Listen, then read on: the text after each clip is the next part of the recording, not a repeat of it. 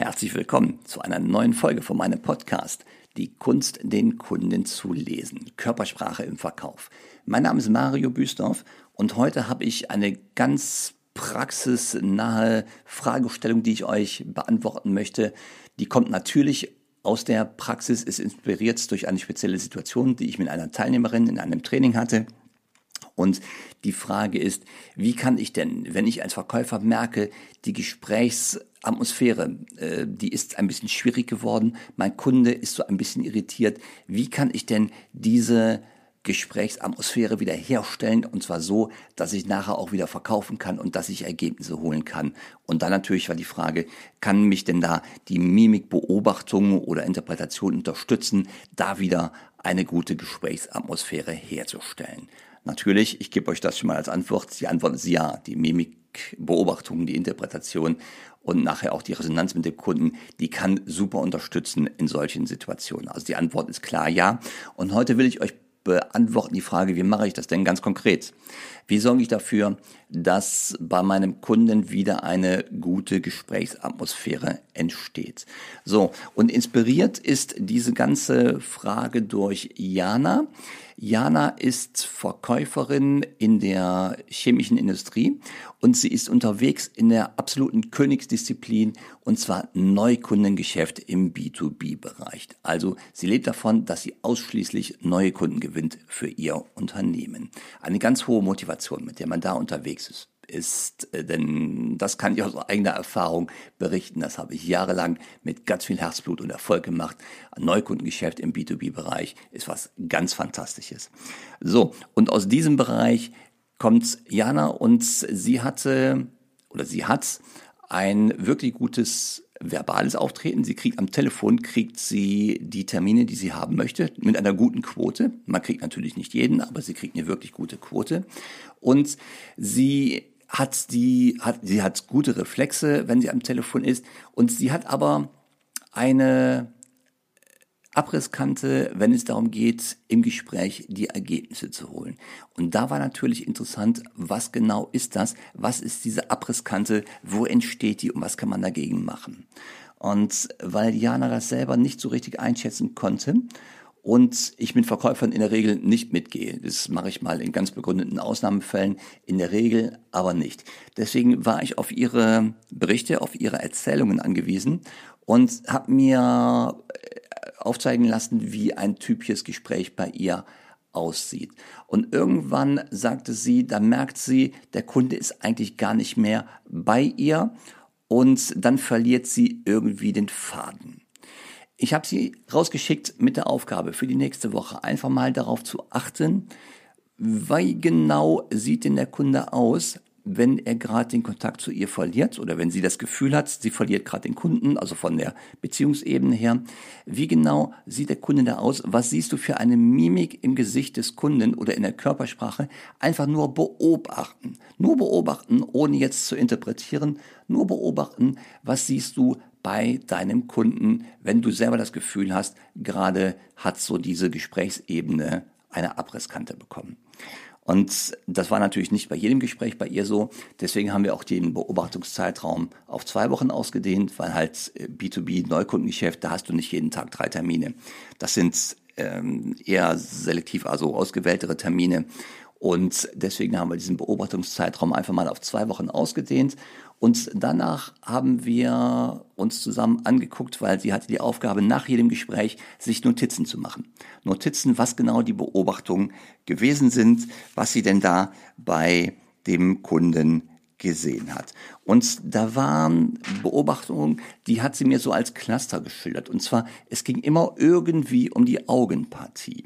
Sie sagte, da hat sie Dinge gesehen wie der Kunde, der zieht so die Augenbrauen zusammen, wo sie das noch nicht richtig deuten konnte, aber es ging ja auch nur um die Beobachtung. Der zieht die Augenbrauen zusammen, ein anderer runzelt mal die Stirn. Dann hat sie mal bei einem Kunden sehr fein beobachtet, die Augen werden kleiner. Und zwar war das konkret, das untere Augenlid strafft sich. Wenn das untere Augenlid sich strafft, dann verschwindet so diese, dieser untere Anteil der Sklera, das äh, ist das Weiße im Auge, der verschwindet und das Augenlid, das untere Augenlid kommt nach oben. Und dann sieht das so aus, als wird das Auge kleiner werden. Parallel kann natürlich auch das obere Augenlid runterkommen, aber erst einmal das untere Augenlid geht nach oben und dann wirkt das direkt so, als wenn die Augen kleiner werden. So, das sind alles äh, Wahrnehmungen, die hat sie mir geschildert und das ist natürlich aus der Ferne schwierig zu sagen, ob das eine Emotion ist, weil noch andere Zeichen dazu fehlten, die wichtig gewesen wären. Was aber mein Verdacht war, diese Zeichen, was sie beobachtet, Augenbrauen zusammenziehen, äh, das untere Augenlid kommt nach oben oder halt so mal ein Stirnrunzeln oder auch mal diese senkrechte Falte zwischen den Augen, die entsteht, wenn halt die Augenbrauen zusammengezogen werden. Das können sehr wohl Zeichen sein für eine erhöhte Konzentration. Das heißt, der Kunde kneift die Augen zusammen, weil er sich gerade mehr konzentrieren muss bei dem, was sie gerade sagt. Und mein Gedanke war, der Kunde ist in diesen Momenten überfordert von dem, was Jana ihm sagt. Und da war noch ein anderer Gedanke. Ähm, Jana redet zu viel. Jana redet zu viel und sie stellt zu wenig Fragen. Also habe ich ihr konkret zwei Dinge mitgegeben. Punkt eins: Wenn du solche Anzeichen beim Kunden siehst, ja, Stirnrunzeln, Augen werden kleiner, da ist so eine kleine senkrechte Falte zwischen den Augenbrauen. Wenn du so etwas siehst, Jana, dann nimm sofort deine Sprechgeschwindigkeit runter. Verlangsame deine Sprechgeschwindigkeit. Mir scheint es nämlich so, als wäre ein Kunde damit überfordert. Du hast zu viele Informationen für ihn in zu kurzer Zeit. Nimm die Geschwindigkeit raus, verlangsame dein Sprechtempo, baue Pausen ein, Pausen natürlich nicht am Satzende, das wissen wir, ne? Pausen am Satzende leiten oder verleiten die Kunden dazu, dass er sofort das Gespräch übernimmt. Pausen machst du, so wie ich gerade, immer im Satz drin, mitten im Satz drin. Dann nimmst du noch die Geschwindigkeit daraus und dann beobachtest du wieder einmal. Und dann kam irgendwann ein ganz äh, freudiger Anruf von Jana, die sagte, Herr Büstorf, das funktioniert. Sie hat einfach die Sprechgeschwindigkeit rausgenommen, hat mehr Pausen eingebaut und das war so dieser, ähm, das war der Bremsklotz. Sie hat zu schnell geredet und hat die ganzen Informationen, die sicherlich wertvoll sind für den Kunden, hat sie einfach in zu kurzer Zeit dem Kunden da verbal um die Ohren gehauen. Also, sie hat sich mehr Zeit fürs Gespräch genommen, sie hat Pausen eingebaut, und sie hat die Gesprächsgeschwindigkeit rausgenommen. Ein ganz, ganz kleiner Trick, der jetzt auch keine Raketenwissenschaft ist, aber den kannst du nur anwenden, wenn du vorher auch die passende mimische Beobachtung gemacht hast. Das heißt, du hast gesehen, du äh, löst beim Kunden Irritationen aus in Form von, der muss sich konzentrieren, jetzt zieht die Augenbrauen zusammen, macht die Augen kleiner, versucht dir genau zuzuhören, der muss sich konzentrieren. Das heißt, du hast beobachtet in der Mimik des Kunden, der ist irritiert, irgendwas hat Stress bei ihm ausgelöst und dann kannst du beginnen, gegenzusteuern und hier war halt die Überlegung, nimm einfach mal die Geschwindigkeit raus aus deinem Sprechtempo. Rede etwas, äh, also etwas langsamer, baue mehr Pausen ein und dann natürlich ja, Stilmittel Nummer eins, zwei, drei in der Rhetorik im Verkauf. Stelle Fragen, stelle Fragen. Jana hat noch dann eins, zwei Fragen mitbekommen auf den Weg, die sie dann als Pflichtfragen stellen musste. Und siehe da, der Kunde blieb erheblich besser im Gespräch durch die Fragen natürlich. Äh, das wissen wir. Durch die Fragen holst du ihn ab, durch die richtigen Fragen natürlich, die ihn ins tiefe Überlegen bringen. Und durch die Geschwindigkeit, die du rausnimmst, gibst du ihm die Gelegenheit, ähm, dass er über das, was du gesagt hast, in Ruhe nachdenken kann. Ja, dass er in Ruhe darüber nachdenken kann und du stresst ihn nicht. Das heißt, erst die Beobachtung, und danach die Gegenreaktion, Geschwindigkeit rausnehmen, Pausen einbauen, kleinere Fragen stellen und sicherstellen, dass du den Kunden dann bei dir hast. Also, ich fasse nochmal kurz zusammen. Wenn wir so etwas sehen, wie Irritationen beim Kunden während des Gesprächs, während wir reden, das ist natürlich wichtig, ne? während wir reden, der Kunde runzelt die Stirn, der äh, macht die Augen kleiner, untere Augenlid geht nach oben.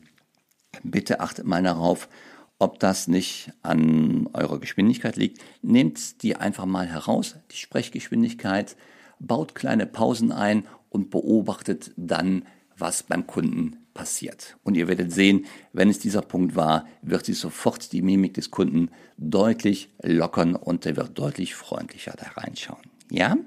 Also, das war ein ganz kleiner Tipp. Falls ihr mal so Situationen habt beim Kunden, wo ihr merkt, der Kunde ist vielleicht ein bisschen überfordert, nehmt die Geschwindigkeit einfach raus und natürlich kleine Fragen. Herr Schmitz, haben Sie noch eine Frage soweit? Baut diese kleinen Fragen ein gebt dem Kunden Gelegenheit, dass er natürlich den größeren Gesprächsanteil führt als ihr ohnehin. Das heißt, äh, der Redeanteil sollte deutlich höher beim Kunden liegen als bei euch. Ja, das war so ein kleiner Impuls aus der Praxis für heute, wie du mit mimischer Beobachtung deine Gesprächsatmosphäre beim Kunden deutlich verbessern kannst und dann natürlich auch, wie kriegst du damit in, also als Folge der guten Gesprächsatmosphäre? Wie kriegst du bessere Verkaufsergebnisse hin? Wie machst du mehr Umsatz und holst dir die Kunden? Und das, das kann ich hier wirklich verraten. Bei Jana hat das funktioniert und die hat ihre Quote im Abschluss und auch im Folgeschritt deutlich, deutlich nach oben gekriegt. So, das war meine kleine Folge für heute. Wie die Mimik uns hilft, bessere Ergebnisse zu bekommen, wenn wir die Mimik des Kunden beobachten und darauf reagieren können. Und wenn ihr Lust habt, dann findet ihr unten meine Homepage in den Show Notes. Wenn ihr Lust habt, klickt auf die Homepage, tragt euch in den Newsletter ein. Das ist rechts auf der Seite so ein Punkt, der heißt Downloads, kostenloser Download. Da kriegt ihr dann den Newsletter und der nächste wird in einigen Tagen rausgehen. Und da wird es darum gehen, deswegen erwähne ich das gerade, wie kann ich denn ein echtes von einem falschen Lächeln unterscheiden, denn das ist die häufigste Maske, die Kunden in Verkaufsgesprächen einsetzen. Ein Lächeln, ein unechtes, ein soziales Lächeln, um eine andere Emotion zu verbergen. Also, wenn ihr Lust habt, tragt euch ein in den Newsletter und ihr kriegt dann in den nächsten Tagen die Info zu dem falschen Lächeln versus echtes Lächeln. Bis dahin, ich wünsche euch eine gute Zeit, gute Umsätze. Hier war der Mario Büstorf. Tschüss.